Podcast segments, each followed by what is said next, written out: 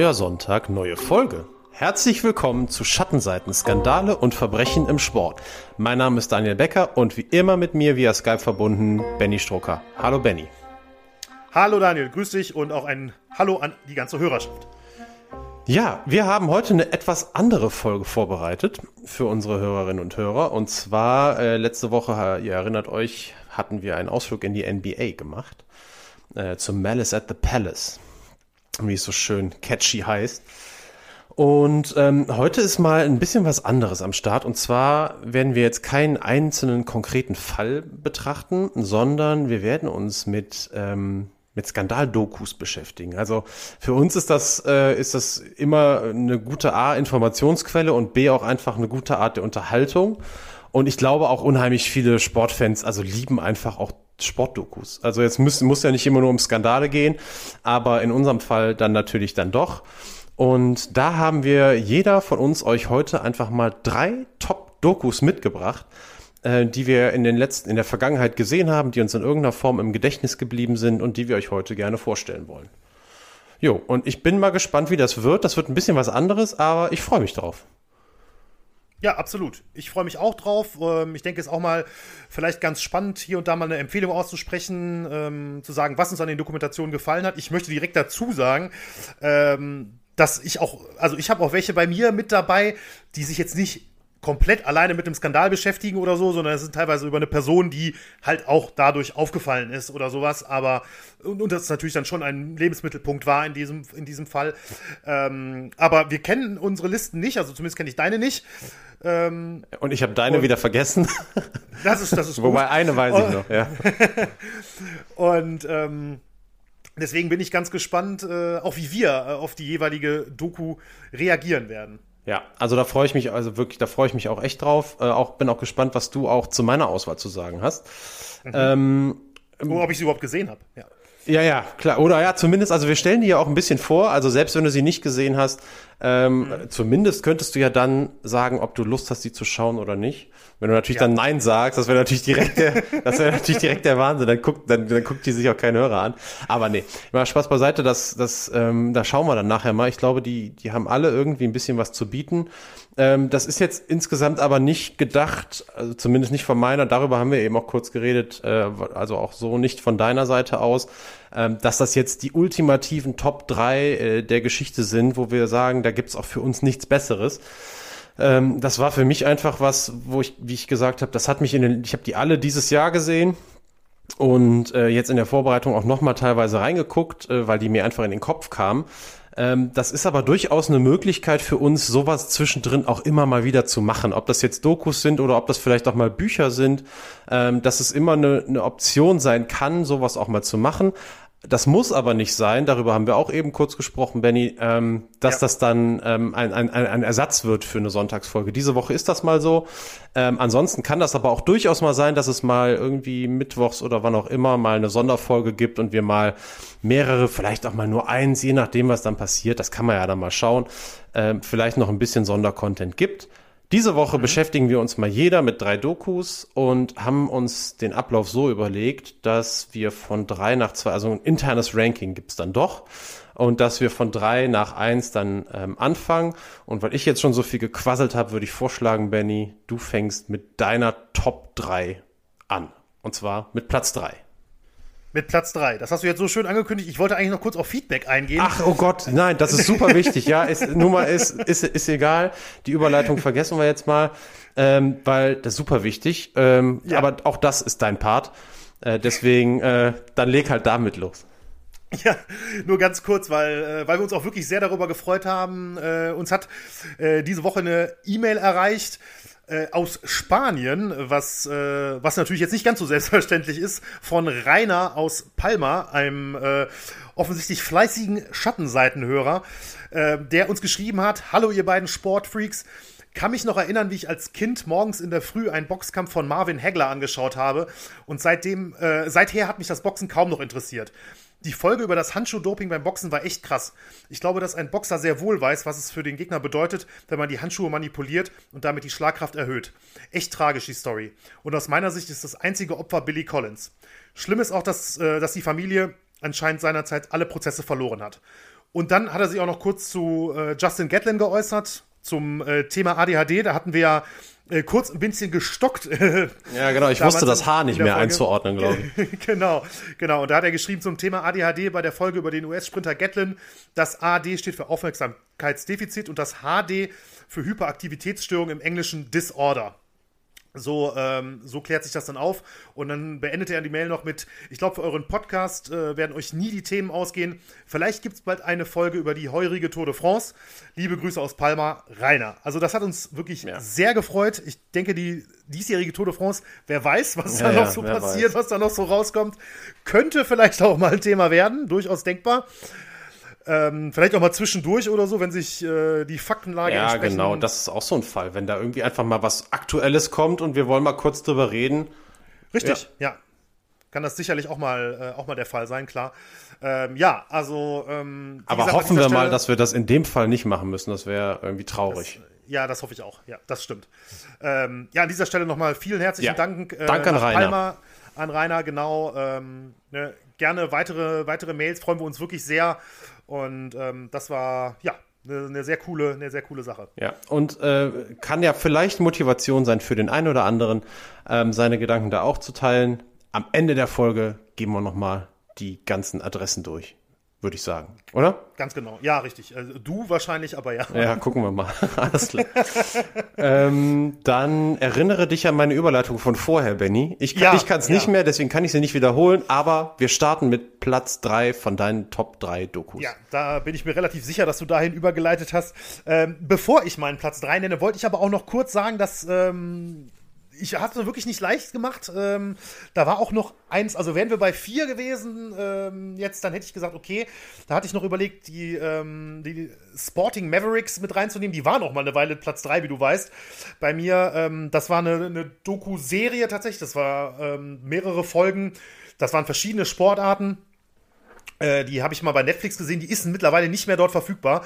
Äh, da werden wir aber vielleicht auch mal das eine oder andere Thema rausziehen. Ich bleibe in meinem Platz 3, allerdings bei Netflix und habe mich für Icarus entschieden. Mhm. Hast du, glaube ich, auch gesehen, wenn ich richtig informiert bin? Ja, ja, also Icarus, äh, das war auch die, von der ich bei dir wusste, dass sie drin ist.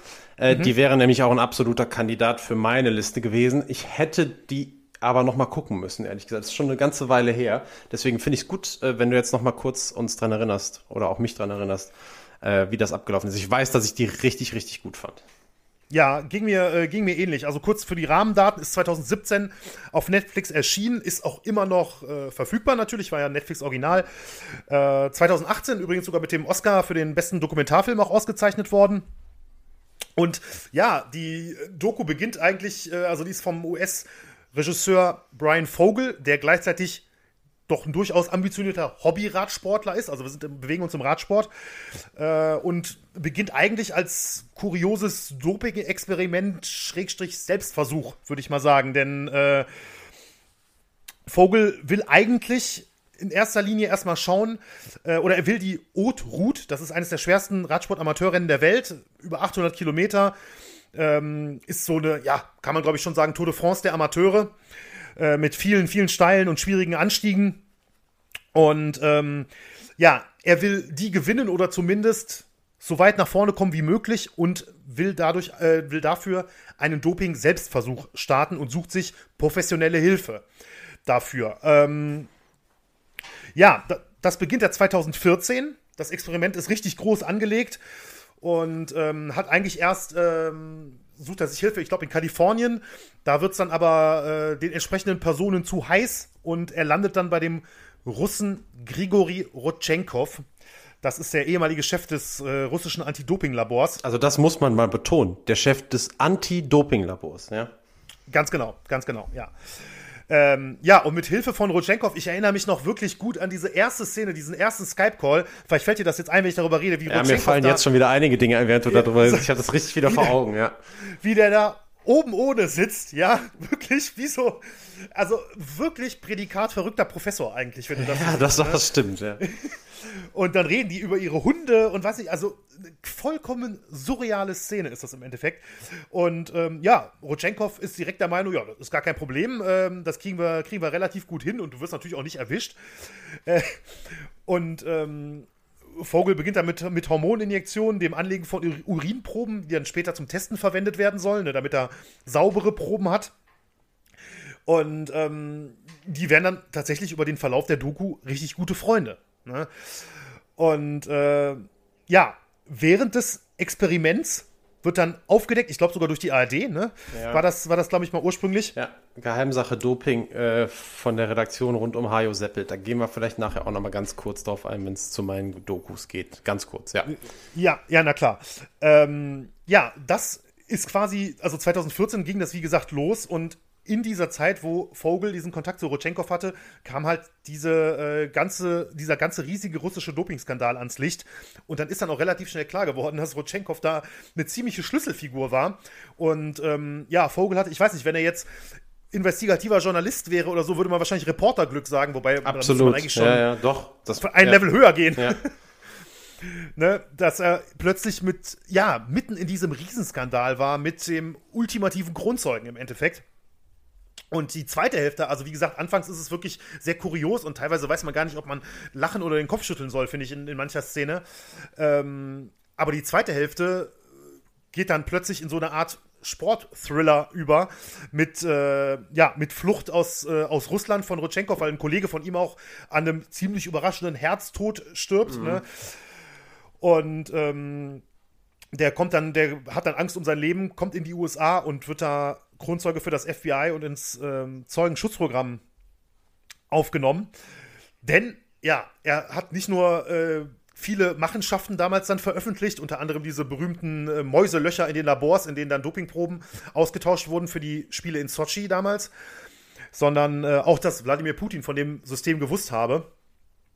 Und äh, ja, natürlich ist dann so ein Whis Whistleblower, kann man jetzt vielleicht schon durchaus verstehen, wenn man so die eine oder andere Nachricht auch gerade mal relativ aktuell aus Russland verfolgt hat, dass der ein bisschen Angst um, äh, ja, um sein Gesund ähm, Gesundheitswohl hatte. Und ähm, ja, er kommt dann in die USA und dann sieht man auch noch, wie Vogel ihm wirklich hilft, auch vor dem IOC. Dann gibt es dann so, ein, so ein, eine ganz berühmte Szene vor, ähm, ja, vor so einem Komitee des IOC, die wirklich dann ja, erschüttert sind im Endeffekt von, von den Ausführungen von Rotchenkov.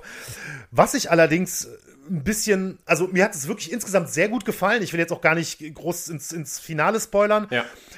Aber ähm, ja, was ich doch so ein bisschen kritisch sehen muss, ist, wie Vogel halt als Macher dieses Films irgendwie schon so ein bisschen die Grenze fallen lässt vom, äh, ja, vom Doku-Macher zum, ähm, ich will jetzt nicht sagen Mittäter, aber er unterstützt Rotchenkov ja da schon wirklich extrem. Ne? Die werden ja wirklich Freunde und er lässt da Grenzen fallen, wo man vielleicht sagen muss, hm, okay, das ist vielleicht Das macht- zumindest ein bisschen untypisch. Macht aber auch das Besondere der Doku aus.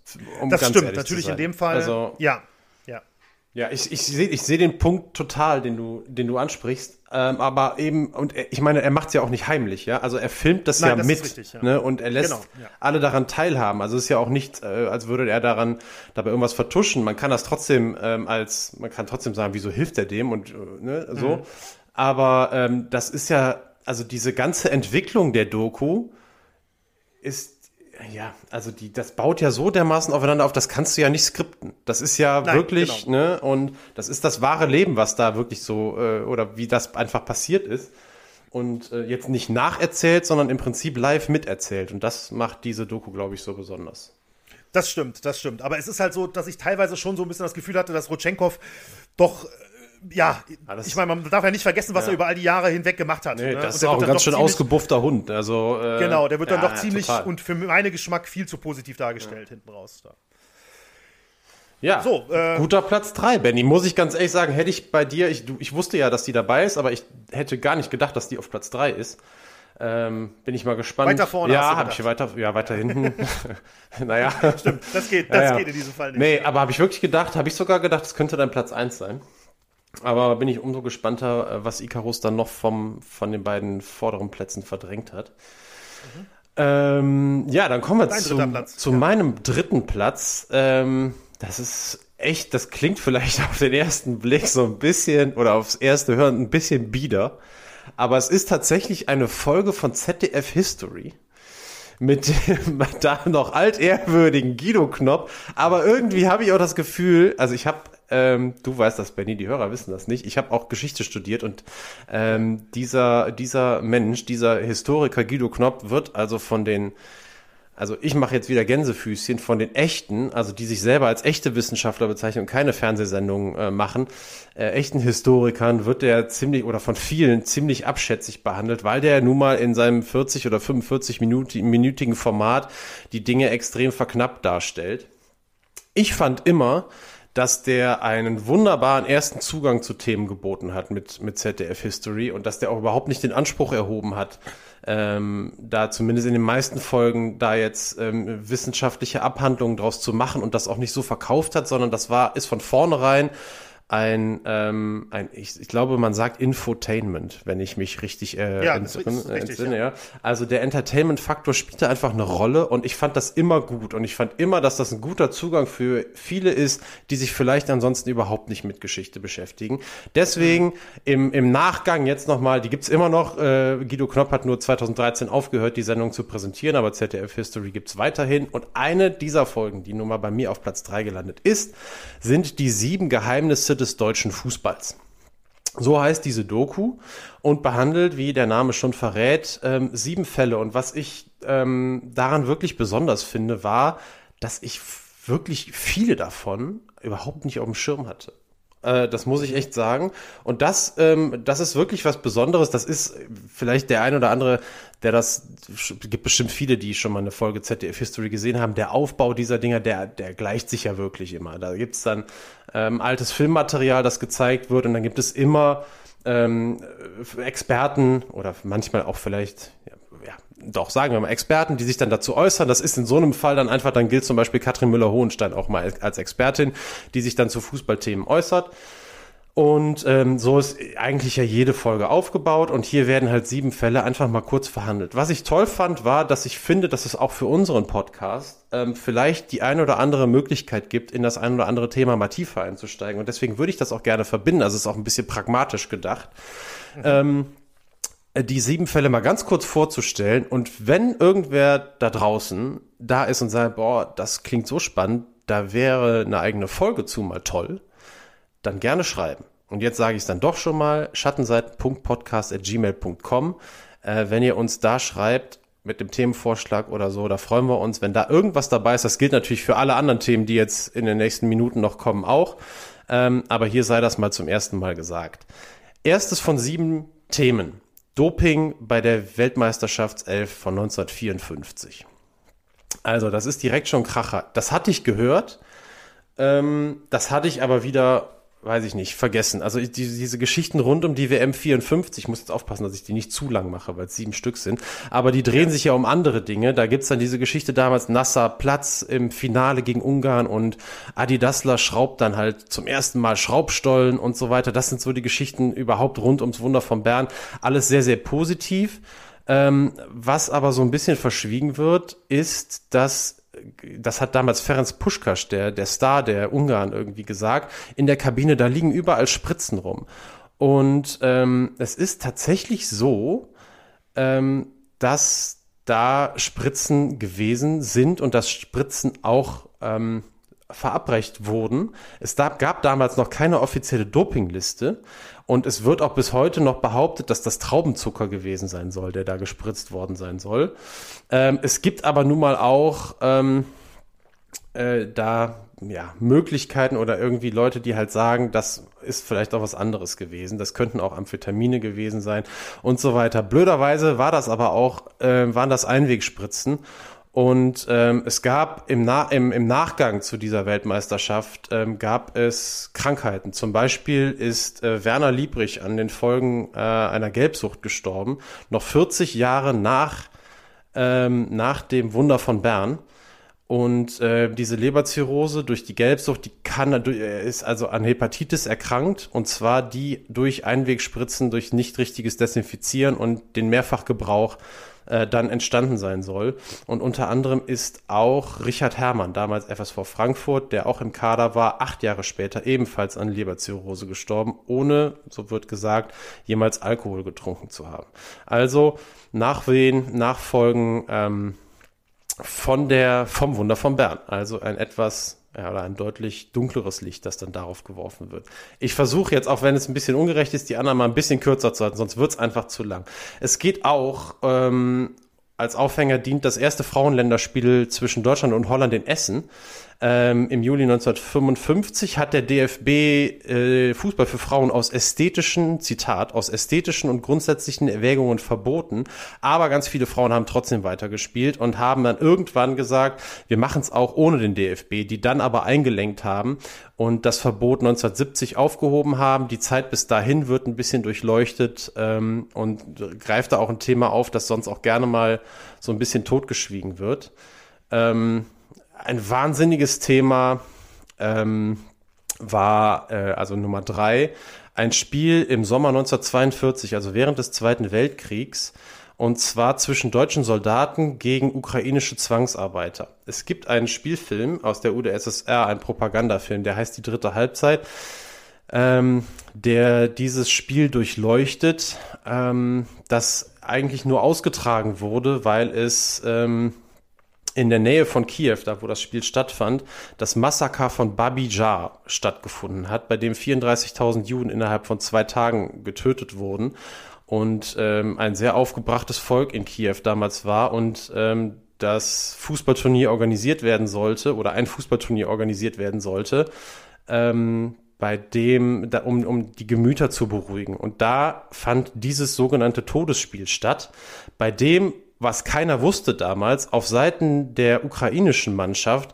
acht Spieler vom ehemaligen Meister Dynamo Kiew, vom ehemaligen sowjetischen Meister Dynamo Kiew äh, aufgelaufen sind und von keinem deutschen Spieler erkannt wurden und 5 zu 1 gegen diese deutsche Mannschaft gewannen. Es gab danach ein Rückspiel, äh, das auch 5 zu 3 gewonnen wurde. Und danach, und das wird in dem Propagandafilm so dargestellt, soll es so gewesen sein, dass die sowjetische Mannschaft sofort komplett erschossen worden ist.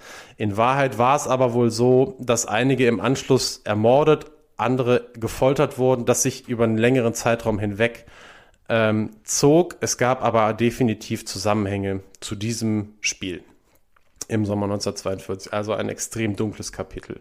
Ja. Ähm, als viertes, ich, ja, ich ras da jetzt ein bisschen durch, ähm, weil das ist ein Thema, das haben ganz viele auf dem Schirm. Das ist der Bundesliga-Skandal von 1971 ähm, ja. mit Horst Gregorio Canellas als einem der Protagonisten. Da muss ich jetzt nicht zu viel zu sagen. Da kann ich mir vorstellen, dass das irgendwann auch bei uns nochmal auftaucht als ganz großer Skandal, weil es einfach die Bundesliga extrem verändert, geprägt und bis heute in irgendeiner Form auch beeinflusst hat.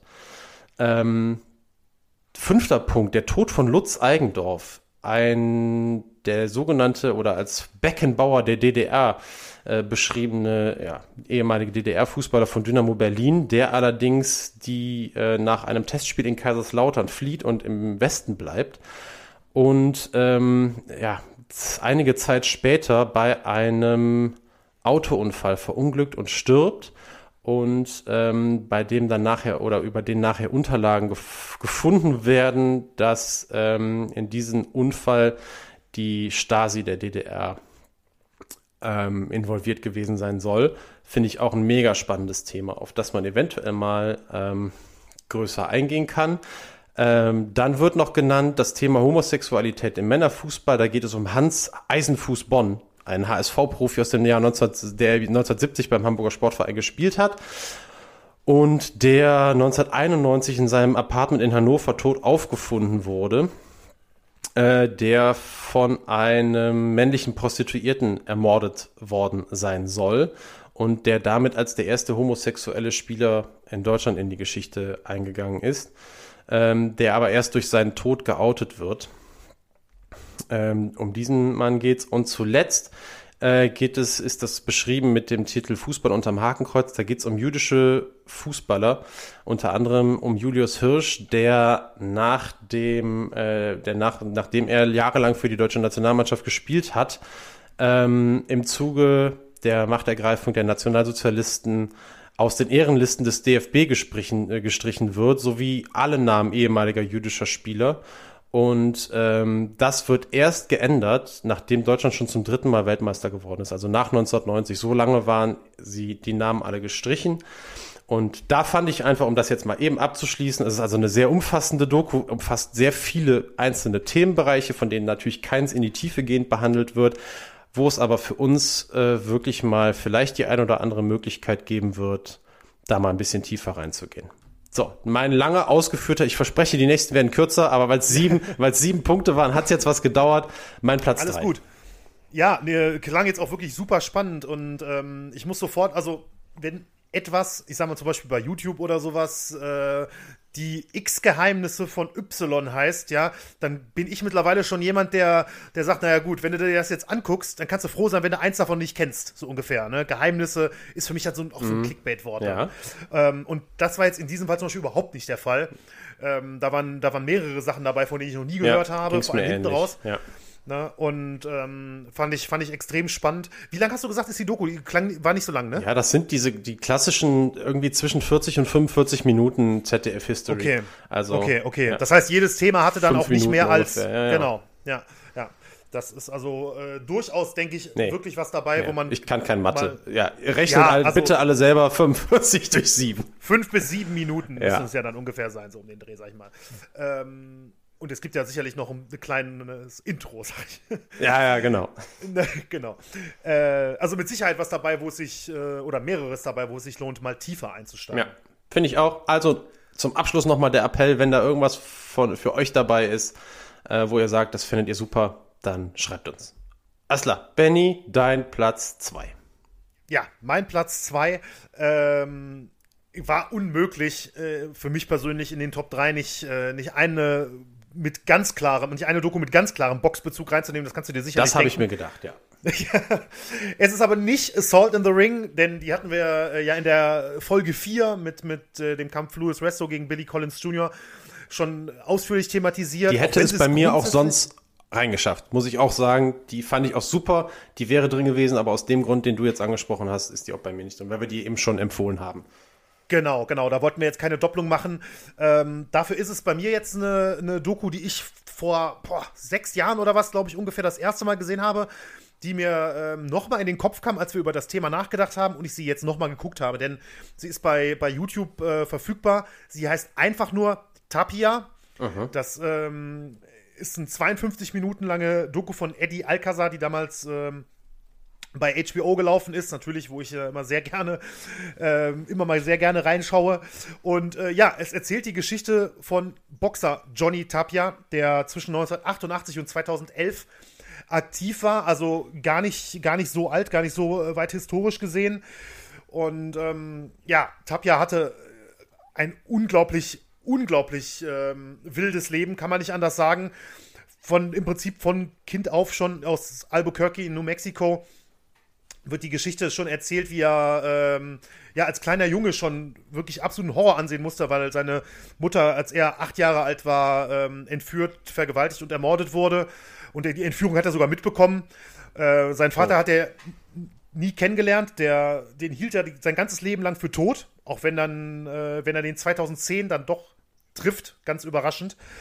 Ähm, ja, und er wächst halt in einem, in einem extrem harten Viertel auf mit Drogen, Gangs etc. Landet ähm, mehrfach im Gefängnis, aber ist eben auch ein unglaublich talentierter Boxer. Wird 1988 Profi. Und ähm, seine, allerdings muss er seine ganze Karriere über sein, ja, mit seinen inneren Dämonen auch einfach kämpfen, denn er ist selbst äh, drogenabhängig, nimmt Kokain, wird zwischen 90 und 94, da ist er 23 1990, also mit die besten Jahre seiner Karriere, wird er wegen Drogenmissbrauchs äh, gesperrt für, für ganze vier Jahre. Kommt dann allerdings zurück als jemand, der vorher noch nie Weltmeister oder sowas war, sondern kommt nach diesen vier Jahren zurück und gewinnt noch fünf WM-Titel in drei Gewichtsklassen Okay. und wird zum absoluten Held in seiner, in seiner Stadt. Ähm, allerdings ist es Johnny Tapia und wer, wer ihn ein bisschen kennt, die vielleicht der ein oder andere Boxfan, der weiß, dass es, äh, ja, die Geschichte wird kein Happy End haben. Ähm, es sind weiterhin immer wieder Drogenprobleme, immer wieder Depressionen. Er landet auch immer wieder im Gefängnis. Hat auch passend zu seinem Kampfnamen sich irgendwann über seinen Oberkörper Mi Vida Loca, also mein verrücktes Leben, tätowiert. Das war auch sein Kampfname. Ähm, und ähm, er stirbt 2012 an einem, an einem Herztod, wo man dann schon sagen muss, okay, ne, bei dem Lebenswandel, den er so durchgemacht hat, ist das schon, schon irgendwie auch die entsprechende Folge gewesen. Aber was diese Doku wirklich ganz besonders macht, und also das Leben von Tapia ist wirklich, äh, ja, einfach nur ein Blick wert, aber was diese Doku ganz besonders macht, ist, dass im Prinzip fast die ganze Doku von ihm selbst erzählt wird. Er sitzt, ähm, okay. zweit, ich glaube 2011 ähm, haben sie das gedreht, sitzt er in so einem, in, in einem Boxring in der Ringecke, so ganz düster beleuchtet, das wird immer wieder gezeigt. Und ähm, er ist im Prinzip der Erzähler. Es gibt quasi keinen anderen Erzähler. Also kurz vor seinem Tod. Ja, ein Jahr vor ja. seinem Tod mhm. ungefähr ist das, ist das dann gewesen. Ähm, er ist der Erzähler, führt durch diese ganze Doku, durch sein ganzes Leben. Und das finde ich, also hat mich persönlich extrem berührt, einfach weil, ja, weil es so unglaublich persönlich war, dadurch, dass er selbst alles berichtet, aus erster Hand erzählt. Und äh, kann ich jedem nur empfehlen, ist äh, bei YouTube zu, äh, zu sehen. Natürlich nur in englischer Sprache jetzt in dem Fall. Aber äh, lohnt sich wirklich sehr. Tapia äh, sind nur 52 Minuten, aber ja, also Stück, was mich ganz, ganz stark berührt hat. Also mich hast du, mich hast du damit gepackt. Da habe ich direkt. Er ist auch jemand, dem drauf. ich definitiv gerne mal eine Folge spendieren würde. Also trotz alledem für alle auch selbst, wenn wir da noch mal ähm, später selber bei uns jetzt im Podcast äh, genauer darauf eingehen sollten oder das dann tun werden, ähm, werden wir es so machen, dass wir alle Dokus, die wir verlinken können, in den Show Notes auch aufführen. Ne? Also es gibt ein paar Netflix-Dinger, ähm, da müsst ihr dann einfach mal selber ein, äh, eingeben. Aber alles, was irgendwie in Mediatheken oder bei YouTube oder sonst wo zu finden ist, was wir verlinken können, findet ihr dann auf jeden Fall in den Show Notes. Ja, absolut. Super, zweiter Platz. Richtig cool. Dein zweiter Die Platz? Tapia-Doku. Ja, mein zweiter Platz heißt Dirty Games, das Geschäft mit dem Sport, ist ähm, in zweierlei Ausführungen zu sehen tatsächlich. Und ich habe, das muss ich von vornherein sagen, ich habe nur die kürzere Version gesehen. Es gibt einen 90-minütigen Dokumentarfilm, der auch im Kino lief. Und es gibt eine 41 Minuten lange Doku, äh, die in der ARD-Mediathek noch immer zu sehen ist. Und zwar auch noch eine ganze Weile. Ich habe eben noch mal nachgeguckt. Ähm, bis zum, wo habe ich es denn aufgeschrieben? Ich habe es aber, glaube ich, im Kopf. Bis zum 25. September 2021, also fast noch ein Jahr ähm, mhm. wird die auf jeden Fall noch da drin sein. Kann man sich angucken, ist produziert und äh, Regie geführt von Benjamin Best. Ein, äh, ja, der ist 2019 zum, ich kenne ihn nicht, muss ich ganz ehrlich sagen, ich kannte ihn auch vorher nicht. Er ist 2019 zum Sportjournalisten des Jahres gewählt worden. Also überhaupt diese Doku und er, die haben, die sammeln gefühlt irgendwie fünf Preise im Monat.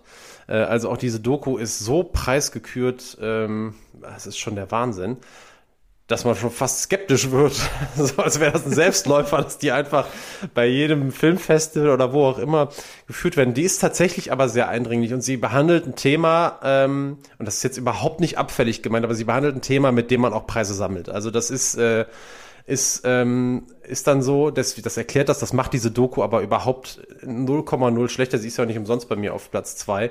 Ähm, die zeigt nämlich sehr eindringlich, wie große Sportverbände ähm, ihre eigenen Statuten, ihre eigene Charta äh, mit Füßen treten. Also es äh, geht darum in diesem in diesem Dokumentationsfilm, in der zumindest die 41-minütige Version ist halt einfach ein bisschen knapper.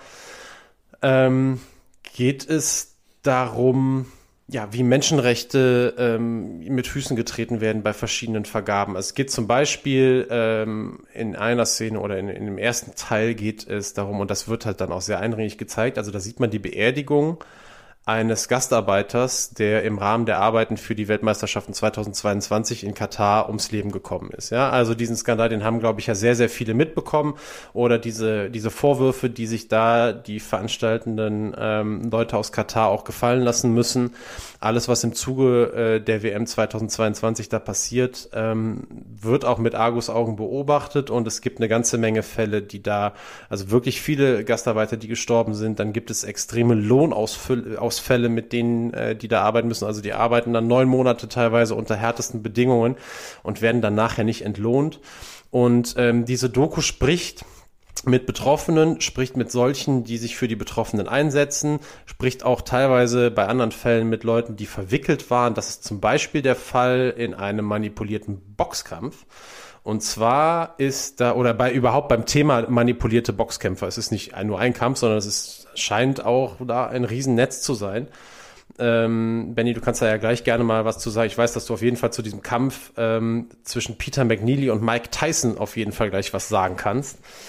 Äh, den du auf jeden Fall ja kennst. Ich äh, musste dran erinnert werden, aber rundherum, rundherum das ist nur ein Punkt ähm, gewesen oder an dem das Ganze aufgemacht wurde. Denn der ähm, Manager, wo ist er? Wo habe ich den Namen? Genau, Charles Farrell, so heißt der gute Mann. Unter anderem war der damals mal Manager von Leon Spinks, erzählt, wie mit manipulierten Boxkämpfen Geld gemacht wurde. Und zwar erklärt er auch, warum man sowas macht, nämlich zum Beispiel, damit äh, Promoter oder Manager Boxer in der Weltrangliste strategisch gut platzieren können oder ähm, oder halt nur mal extra nach vorne bringen oder dann halt für nächste Kämpfe in Position bringen, also damit dann die richtigen Gegner auf sie aufmerksam werden. Ähm, erzählt auch, dass es fast immer nur die Verlierer sind, die über diese äh, über diese Manipulation eingeweiht sind und die Gewinner häufig wirklich denken, sie hätten sie hätten gewonnen. Ähm, und dieser besondere Kampf zwischen Peter McNeely und Mike Tyson kommt. Also McNeely ist ein, also diese Pressekonferenz da am Anfang, die der gegeben hat, also hat er irgendwie noch ein Gedicht vorgetragen und Mike Tyson wusste gar nicht so richtig, wie er darauf reagieren soll. Und hat dann irgendwie gesagt, er hat a, a, a nice poem oder so. Ich weiß es nicht mehr genau. Aber Benny, vielleicht kannst du das mal kurz erläutern, äh, erläutern bevor ich dann nachher sage, was der Skandal ja. in diesem Kampf war, aber warum ja. dieser Kampf äh, besonders war damals. Ja, also dieser Kampf ist natürlich äh, es ist vorweg, bevor ich das äh, wirklich das kurz beschreiben muss, was immer das allererste ist, an was ich denken muss, wenn, wenn ich an diesen Kampf erinnert werde. Aber es ist halt der erste Kampf von Mike Tyson, als er wieder aus dem Gefängnis kam, Mitte der 90er. Wann war der Kampf? Ich glaube 96, 95? Ähm, Weiß ich gar nicht, muss ich nachgucken. Bin, ich bin mir gerade nicht sicher, 95 oder 96. Ähm, 95 bin ich mir jetzt doch sicher. Okay, Und, muss ich nicht nachgucken, ja? ich glaube nicht. Okay. Ähm, jedenfalls ist es Genau, also natürlich war der Hype natürlich gigantisch groß, weil Tyson äh, ging zwar nicht als ungeschlagener Mann ins Gefängnis Anfang der 90er Jahre, aber immer noch als baddest man on the planet. Und ähm, ja, der Mann hatte ja eine unglaubliche Aura und eine unglaubliche Ausstrahlung in die ganze Sportwelt hinaus. Und als er rauskam und äh, natürlich Promoter wie, äh, wie Don King, der auch sicherlich mhm. mal Erfolg wert ist, ähm, haben ihn natürlich weiterhin oder beziehungsweise haben dann ihn natürlich so verkaufen wollen, als wäre er so gut wie nie zuvor. Und was ich halt einfach nie vergessen werde, ist, du hast es wahrscheinlich gesehen, als du diesen Kampf jetzt gesehen hast, die Szene, wo sie sich beide im Ring gegenüberstehen, wo der Ringrichter die letzten, ähm, die letzten Anweisungen gibt und McNeely schon so hibbelig von links nach rechts, von links nach rechts und Tyson steht einfach da wirklich wie ein Eisblock und nur seine Augen bewegen sich von links nach rechts und von links nach rechts und du weißt einfach nur in diesem Moment, also ich bin mir sicher, wenn man das live im Fernsehen gesehen hat, mhm. hat man in diesem Moment schon gewusst, oh je, oh je, das wird nicht gut enden für Peter McNeely. Ja, also ähm, dann, vielleicht übernehme ich dann da an der Stelle ja, wieder, bitte. denn äh, jetzt kommt nämlich dann auch die Manipulation ins Spiel. Also dieser Kampf, man, man, man kann es vermuten und ähm, es ist tatsächlich auch so, der Kampf wäre auch unter normalen Umständen wahrscheinlich nicht sehr lange geworden, kein sehr langer Kampf ja, geworden. Auch, also ja. Peter McNeely geht wie eine Furie auf Mike Tyson los und deckt den mit Schlägen ein, aber trifft halt gefühlt auch einfach überhaupt nicht. Nee, und, fällt ähm, schon von alleine fast. ja, also es ist also sowas von wild und also es ist ein sehr, sehr seltsames, äh, sehr, sehr seltsames Geschehen da im, im Boxring. Ähm, er geht schnell zweimal zu Boden in der ersten Runde. Und jetzt kommt die Krux des Ganzen, äh, was den Skandal und ähm, die ganze Sache damit äh, ausmacht. Es soll eine Wette gegeben haben. Und zwar eine Million wurden darauf gesetzt, dass der Kampf nicht länger als 90 Sekunden dauern würde. Jetzt geht Peter McNeely tatsächlich innerhalb der ersten 90 Sekunden zweimal zu Boden, steht aber auf und ist immer noch wie ein wild gewordener Vogel, kaum einzufangen, weder vom Ringrichter noch von sonst irgendwem, bis dann sein Manager mit Namen Vinny Vecchione in den Ring steigt, einfach mittendrin und den Kampf beendet. Der Kampf wird auch als DQ, also als Disqualifikation gewertet. Komischerweise 89 Sekunden nach dem ersten Gong. Was natürlich jetzt Vinny Vecchione im Nachhinein ziemlich in Erklärungsnote bringen würde. Also es ist dann so, ich weiß gar nicht, wie es ausgegangen ist jetzt ehrlich gesagt. Ich weiß gar nicht, was damit passiert ist. Ähm, hab's gar nicht mehr im Kopf. Auf jeden Fall ist das diese Geschichte, die da mal äh, kurz angerissen wird und die vielleicht auch in der 90-minütigen Version noch, noch länger erzählt wird. Ähm, dass Manager von McNeely, Vinny Vecchione, 89 Sekunden nach dem ersten Gong den Kampf beendet durch Schreiten in den Ring. So beschreibe ich es jetzt mal. Ja, ja, ja, es, ja. Ist, es ist nicht erlaubt, natürlich. Ja. Du darfst nicht einfach, also es darf nicht einfach ein Teammitglied von dir durch die Seile kommen oder so. Das ist automatisch eine Disqualifikation. Ja. Dann spreche ich noch ganz kurz ähm, die beiden anderen Themen an, die in der 41-minütigen Doku äh, verhandelt werden. Ähm, zum einen ging es darum, das finde ich ist auch, das ist sogar die, der stärkste Part, weil das der eindrücklichste Part ist. Ähm, da geht es darum, wie viele Menschen im Zuge von, vom Schaffen von Infrastruktur für Großereignisse ihr Zuhause verlieren. Ähm, da ist ein Kamerateam unterwegs im Vorfeld der Weltmeisterschaften 2014, als zum Beispiel auch Polizisten die Favelas stürmen, wo Infrastruktur noch geschafft werden musste. Es war ja nicht nur, es waren ja nicht nur die Weltmeisterschaften, die Fußball-Weltmeisterschaften 2014, sondern zwei Jahre später in Rio de Janeiro auch noch die Olympischen Spiele. Und ähm, das, das weiß man, das ist ja noch nicht so lange weg, das war ja auch in den Medien. Was ich nicht wusste tatsächlich und was ähm, dann hier in dem Interview auch noch ähm, erzählt wird, dass äh, diese Zwangsevakuierungen ähm, mit, der, mit der Vergabe von Olympischen Spielen fast zwanghaft einhergehen. Außer bei den Olympischen Spielen 2000 in Sydney, also sowohl in London 2012 als auch zum Beispiel in Athen 2004, gab es Zwangsevakuierungen im Zuge der Vergabe der Olympischen Spiele, im Zuge von Schaffen von Infrastruktur, von Neubauten und so weiter und so fort. So, ich muss an dieser Stelle jetzt mal sagen, also das machen wir uns immer zu eigen, dieses Zwei-Quellen-Prinzip ähm, äh, machen wir immer bei der Recherche und gucken, dass wir eine Information noch abgesichert haben. In dem Fall, gerade in diesem konkreten Fall, habe ich mir das vorgenommen, habe es aber vor der Doku nicht mehr geschafft, wollte das aber jetzt trotzdem nennen ähm, und ähm, werde das auch, wenn wir da in irgendeiner Form vielleicht noch mal näher ein, drauf eingehen sollten, auch noch tun. Das sei hier nur mal gesagt. Ähm, es ist dennoch davon auszugehen, äh, dass in dieser Doku ähm, das auch alles nicht nur einmal überprüft wurde. Trotzdem, das mal noch kurz als Anmerkung. Letzter Punkt ist noch eine Geschichte, äh, die sich mit dem türkischen Fußball beschäftigt. Ähm, und zwar gab's, da gibt's da Bilder von einer äh, Demo 2011 in Köln tatsächlich, als Fans von Trabzonspor gegen das Ergebnis der türkischen Fußballmeisterschaft äh, demonstrieren. Meister damals nämlich Fenerbahce Istanbul geworden, der Club von damals auch schon Präsident Recep Tayyip Erdogan. Und ähm, es gab den dringenden Vorwurf der Spielmanipulation, ähm, weil Fenerbahce nämlich eigentlich ziemlich weit zurücklag im Meisterschaftskampf. Und tatsächlich wurde der Präsident des Clubs ähm, damals auch zu sechs Jahren Haft verurteilt, allerdings nach einem Jahr aus der Urhaft entlassen, aufgrund einer Gesetzesänderung, ähm, was dann dazu führte, dass es extreme emotionale Auseinandersetzungen überall gab und unter anderem ähm, auch in Deutschland äh, mit dieser äh, Doku in Köln, wo dann auch wirklich so ein bisschen genauer noch nachgehorcht wird, wie es dann im, im Fußball in der Türkei, äh, zumindest dann auch aus Sicht, da wird jetzt viel über, von Trabzonspor-Seite ausgesprochen, äh, da, zur Seite, äh, da zur Sache geht. Ähm, ja, also auch das, ähm, was, was da nochmal aufgerollt wird. Und wie gesagt, für mich das Besondere, also das ist noch gar nicht mal der, der stärkste Teil da.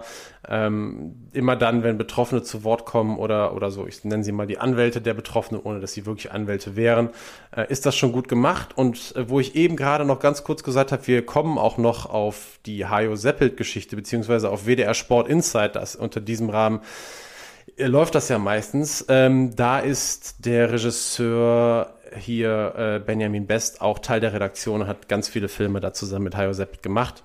Das kam mhm. jetzt noch äh, mit dazu. Also der ist ein absoluter Experte, wenn es vor allem ums Thema Wettbetrug im Sport geht. Ähm, soll er zumindest sein. Und ja, ist mit seiner Arbeit also vielfach preisgekrönt und zumindest was die Doku Dirty Games, das Geschäft mit dem Sport angeht, kann ich das auch nachvollziehen. Das war mein Platz zwei. Ja, aber eine kurze Nachfrage habe ich doch yes. noch. Also du hast dich jetzt auf die äh, 41-minütige Version bezogen, die wir auch in der Mediathek in den Shownotes dann verlinken genau, werden. Genau, die können wir verlinken. Weißt Und, du, ja. Weißt du, wo man die 90-minütige sehen kann aktuell? Ja, du kannst, ja, du kannst sie kaufen. Ich weiß, also du kannst ja alles. Du kannst alle bei, äh, ja, bei Amazon okay. Prime kannst du die halt einfach. Wobei, jetzt weiß ich nicht, kann natürlich theoretisch sein, dass die jetzt auch, aber als ich das letzte Mal geguckt habe, äh, kannst du die leihen, ich glaube für 3,99 oder was, leiht man ja bei Prime okay. dann auch mal Filme. Ja. Äh, also wer das machen will, der kann die da leihen, woanders habe ich sie nicht gefunden. Sondern immer okay. nur bin ich auf die 41-minütige gestoßen, die ich dann halt irgendwann schon mal gesehen habe und jetzt in der Recherche nochmal nachgeguckt und kam jetzt halt nur darauf und ähm, ja, wenn jemand die 90-minütige sieht ähm, und da äh, sich zu äußern will, ja, wisst ihr ja, wohin ihr schreiben müsst. Definitiv. Gut, dann, äh, ja. Trommelwirbel, Komm ich- Benny. Platz Trommelwirbel 1. für meinen Platz an der Eins, ja. Ähm, also wenn ich den Namen der Doku sage, ist sofort klar, um, ähm, um wen es geht, denn es ist einfach nur Vor- und Nachname Ja. und es ist es ist Diego Oh, Maradona. es geht um Diego Maradona, richtig? Es ja. geht um, richtig, richtig, es geht um Diego Maradona, man mag es kaum glauben.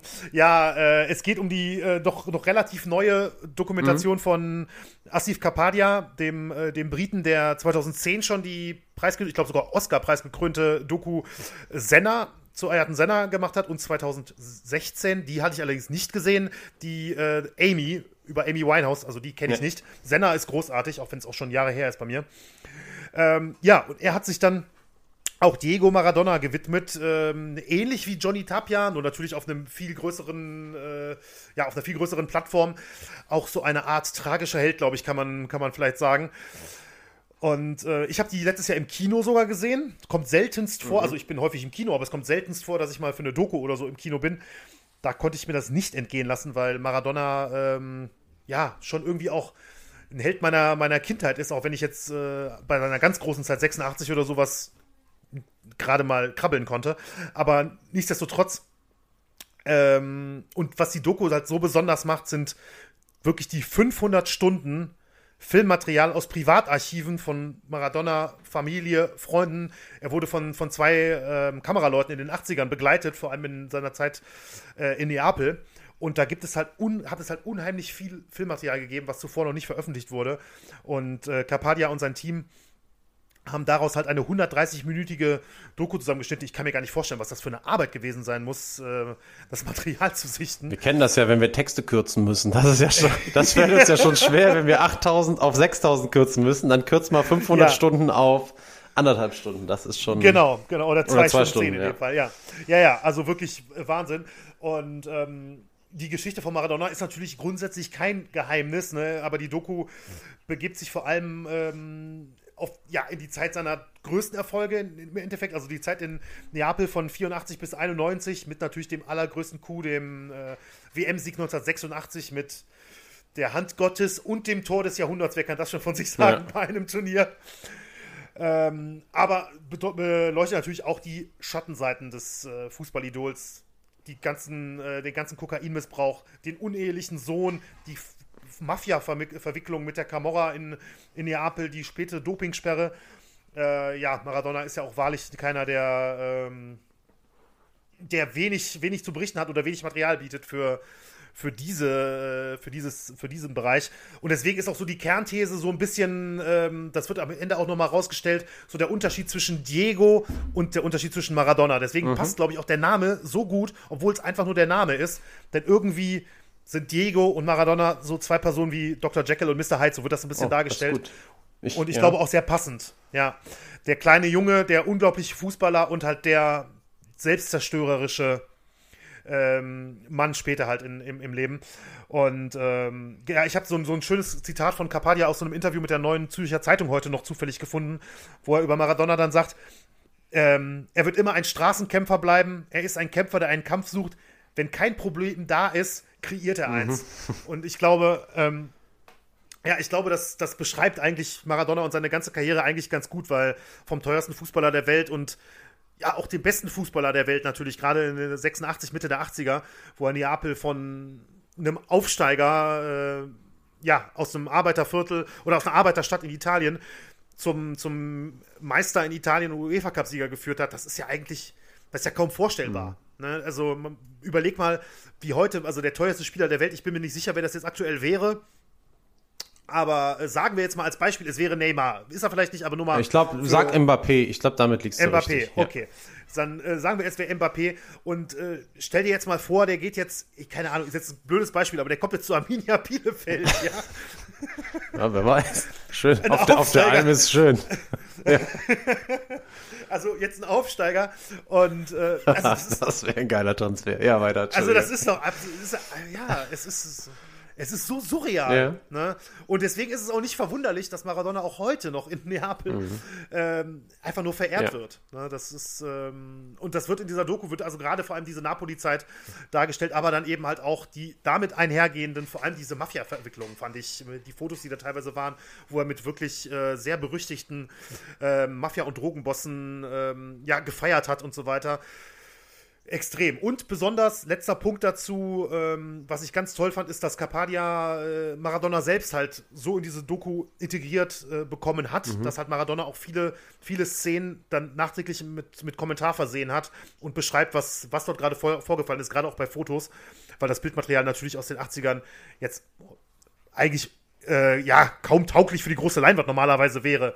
Aber es ist so eindringlich gemacht, also qualitativ meine ich jetzt, ähm, aber es ist so eindringlich gemacht, dass es für mich wirklich eins der, ja, der besondersten Kinoerlebnisse der letzten Jahre war. Ganz ehrlich. Also bin mit Gänsehaut da rausgegangen. Da muss ich ja schon fast zu meiner Schande gestehen, dass ich den noch gar nicht gesehen habe. Und ich, äh, kann es nur empfehlen, wirklich. Muss das dann wohl nachholen. Da ist ja. es. Der ist, der ist, glaube ich, sogar bei Prime ja, gerade. Das wollte also, ich gerade sagen. Das ja. kommt mir nämlich irgendwie so vor, als hätte ich den da auch schon häufiger gesehen. Ich habe fast gedacht, nämlich, weil ich den so oft da schon angezeigt bekommen habe, dass das ein Prime Original ist. Ist aber ja nicht so. Aber ähm, ich gucke gerade mal eben. Der, da sollten wir vielleicht mal checken, weil es gibt natürlich diverse äh, Maradona-Dokus. Es gibt, glaube ich, auch eine, die heißt nur Diego. Nee, ähm, nee, also hier ist, ich habe sie gefunden, Diego Maradona. Also sie ist bei Amazon Prime aus über 500 Stunden unveröffentlichtem, ja. unveröffentlichtem Material. Ja. Eine IMDb-Wertung von 7,7. Da würde der Benny wahrscheinlich noch höher gehen. Ja, das ist zu wenig. Ja, ja auf jeden Fall bei Prime abrufbar. Super. So, dann äh, schicke ich den Trommelwirbel zurück. Okay. Ja, ich nehme ihn auf. Mein Platz 1 ist ähm, ja, meine, das ist wirklich meine fast neue irgendwie Lieblingsdoku. Wenn ich an die denke, muss ich immer so ein bisschen lachen. Also die ist richtig witzig. Die ist einzuordnen in, also nicht nur witzig, ist auch dramatisch, deswegen eine Dramedy. Ähm, nach der, ähm, was hatte ich eben gesagt, Infotainment kommt jetzt die Dramedy. Ähm, heißt Screwball, ist von 2018 von Billy Corben und ist auf Netflix zu sehen. Ähm, diese Doku ist aus drei Gründen sehenswert. Zum einen ist die Story, die dahinter steckt, der absolute Wahnsinn. Es geht um äh, den sogenannten Biogenesis-Skandal. Ähm, und äh, die Doku entführt uns nach Miami. Und zwar zu einem, tja, einem Fake-Doktor, so nenne ich ihn mal, einem Fake-Arzt namens Anthony Bosch der in, im Süden von Florida eine Praxis aus, äh, aufgemacht hat, eine sogenannte Health Clinic und äh, sich auch ähm, ziemlich ungeniert da als Doktor ausgibt, auf seinem Schild auch Dr. Anthony Bosch stehen hat, obwohl er irgendwo ganz irgendwo in der Karibik, glaube ich, ähm, irgendeinen medizinischen Halbabschluss gemacht hat und aber ganz bestimmt keinen Doktortitel verdient oder sich erarbeitet hat, ähm, das damit aber nicht so ganz so genau nimmt. Und ähm, da geht's dann so ein bisschen drum, Health Clinic, ab, Verabreichen von Testosteron. Ähm, und er ist mit seinem Geschäftsmodell da unten, ähm, also er verkauft das halt wirklich als, als, als Wellbeing, als Wellness-Oase, als Wellnessmittel. Ähm, da unten im Süden Floridas ähm, ist halt eine ganz große kubanische Community ja auch da, in der er sich dann da auch ähm, bewegt. Und ähm, hat aber dann irgendwann Kontakte zur Mafia und auch Kontakte zum, zum Sport und merkt halt irgendwie im Sport finde ich extrem viele Abnehmer. Und dieser Biogenesis-Skandal ist der Skandal, äh, wo dann nachher Alex Rodriguez, ich glaube dem bekanntesten äh, Baseballspieler der Neuzeit zumindest mal, ähm, dann auch, der dann zugeben muss, dass er, dass er Kunde war von eben jenem Anthony Bosch. Da gab es auch noch Manny Ramirez, auch ein ganz großer Name aus der MLB. Und ähm, diese ganze Story, wie sich das entwickelt an sich, also der Typ, ja, also ich muss langsam machen, da komme ich direkt schon wieder in Wallung, weil ich das irgendwie so, so gut gemacht finde. Ähm, dieser Anthony Bosch ist halt auch Teil dieser Doku, in dem er sein, seinen Part selber erzählt.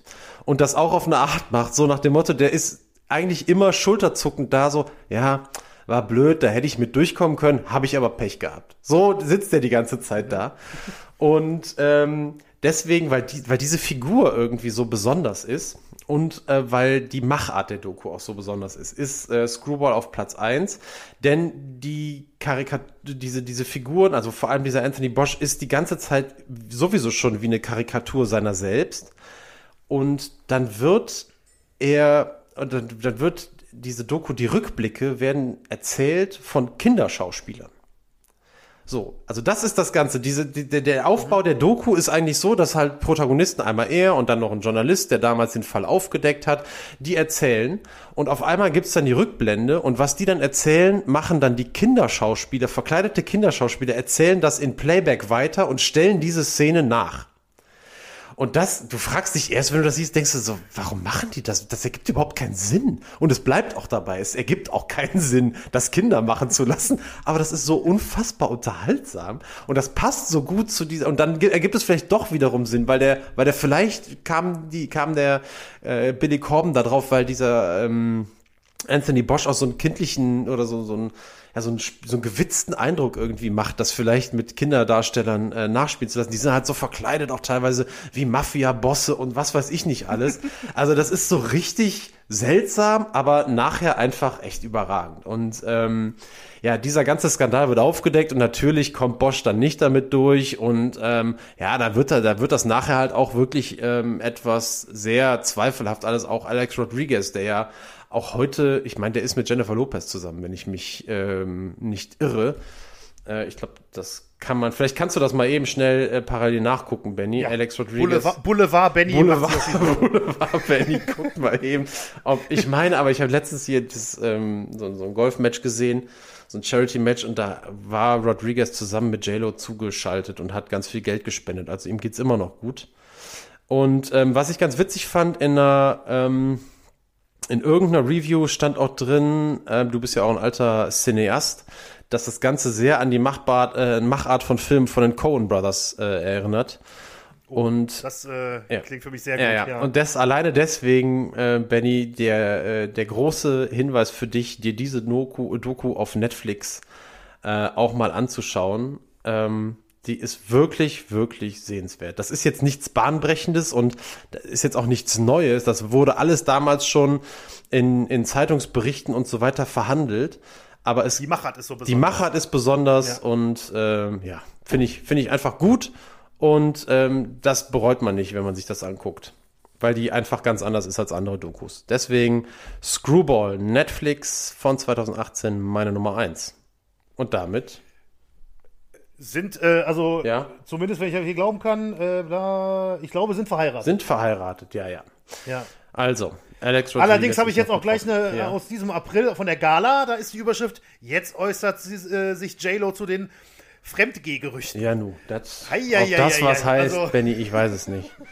Ich weiß es nicht. Aber auf jeden Fall, also ich meine, zuletzt hätte ich sie da noch bei dieser Übertragung zusammen gesehen. Kann sein. Lassen Kann wir sein. das auf jeden Fall mal so stehen. Und selbst wenn nicht, ja. Alex Rodriguez geht's noch ganz gut. Der ist da ganz gut durchgekommen. Und Anthony Bosch hat sich, glaube ich, auch irgendwie wieder halbwegs berappelt. Also, ich habe jetzt gar nicht so viel vom Inhalt erzählt, will ich auch gar nicht machen.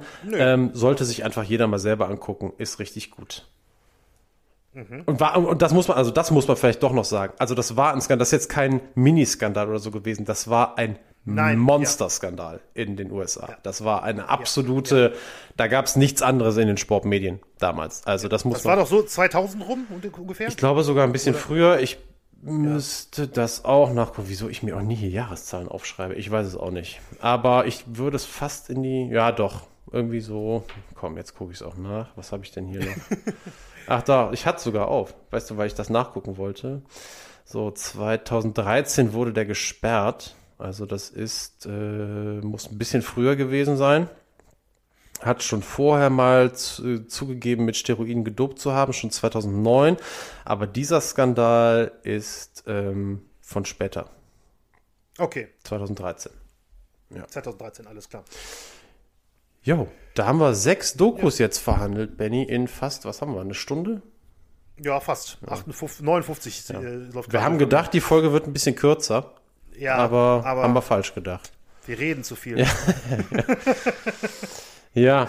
Dann ähm, Äh, super. Trotzdem, bevor wir zumachen, möchte ich dir Ja, trotzdem noch eine Fall. Frage stellen. Oh, und ja. zwar hast du denn irgendwie schon was auf der, äh, auf der Watchlist jetzt? Oder reicht jetzt vielleicht auch mal eine oder so, ähm, wo du jetzt sagen würdest, das ist jetzt eigentlich so dein nächstes, deine nächste Doku, die du äh, in diesem, in, zumindest in diesem Bereich schauen wolltest? Oder ist da. Ähm, also ich hatte meine Liste sehr schnell zusammen, ne? deswegen, weil die mir alle direkt reinkamen. Ich bin jetzt nicht so unterwegs, dass ich jetzt dann eine, eine Liste habe, wo ich die abarbeite oder so. Wenn die mir über den Weg laufen, dann gucke ich die. Definitiv weiß ich aber jetzt, dass ich Tapia gucke. Also das ist, Okay. glaube ich, das ist meine, äh, wenn mir jetzt nichts irgendwie noch was anderes irgendwie durchläuft, äh, über den Weg läuft, dann ist das meine nächste, weil das hat mich irgendwie bei dir am meisten gepackt. Und der Maradona-Film, ähm, ich glaube, das ist eine Geschichte, also ich kann mir nicht vorstellen, dass Maradona bei uns nicht wirklich irgendwann mal Thema ist.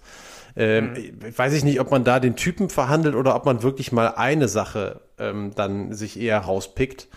Ähm, das wäre vielleicht sogar mein Favorit. Aber auch da können sich ja unsere, unsere Zuhörer mal zu äußern vielleicht. Aber das wäre so, das würde ich, fände ich gut. Ja. Ja. Ja. Okay. Ja, super. Jetzt nennen wir noch mal ganz schnell die Adressen. Wer uns schreiben will, ob er irgendein Thema aus den sieben Geheimnissen des Fußballs, äh, des deutschen Fußballs oder von irgendwelchen anderen Dokus, die wir jetzt angerissen, Themen, die wir kurz angeschnitten haben, da sich was zu wünscht oder sonstiges Feedback hat, sagen wir es nochmal, schattenseiten.podcast at gmail.com. Folgt uns außerdem auf Instagram at schattenseiten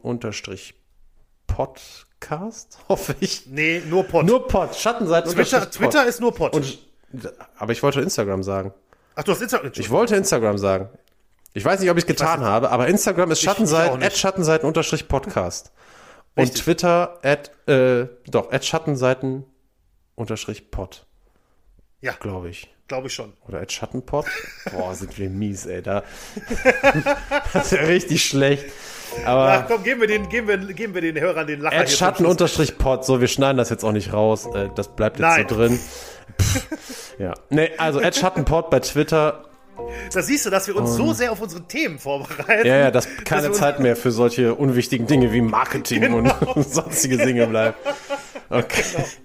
Ja, so, alles klar, haben wir alles genannt. Benny hat Spaß gemacht und äh, Unbedingt. ich Vielen Dank fürs freue mich auf die Zuhören. nächste Folge. Genau. Ich mich auch. Bis bald. Ciao. Ciao. Tschüss.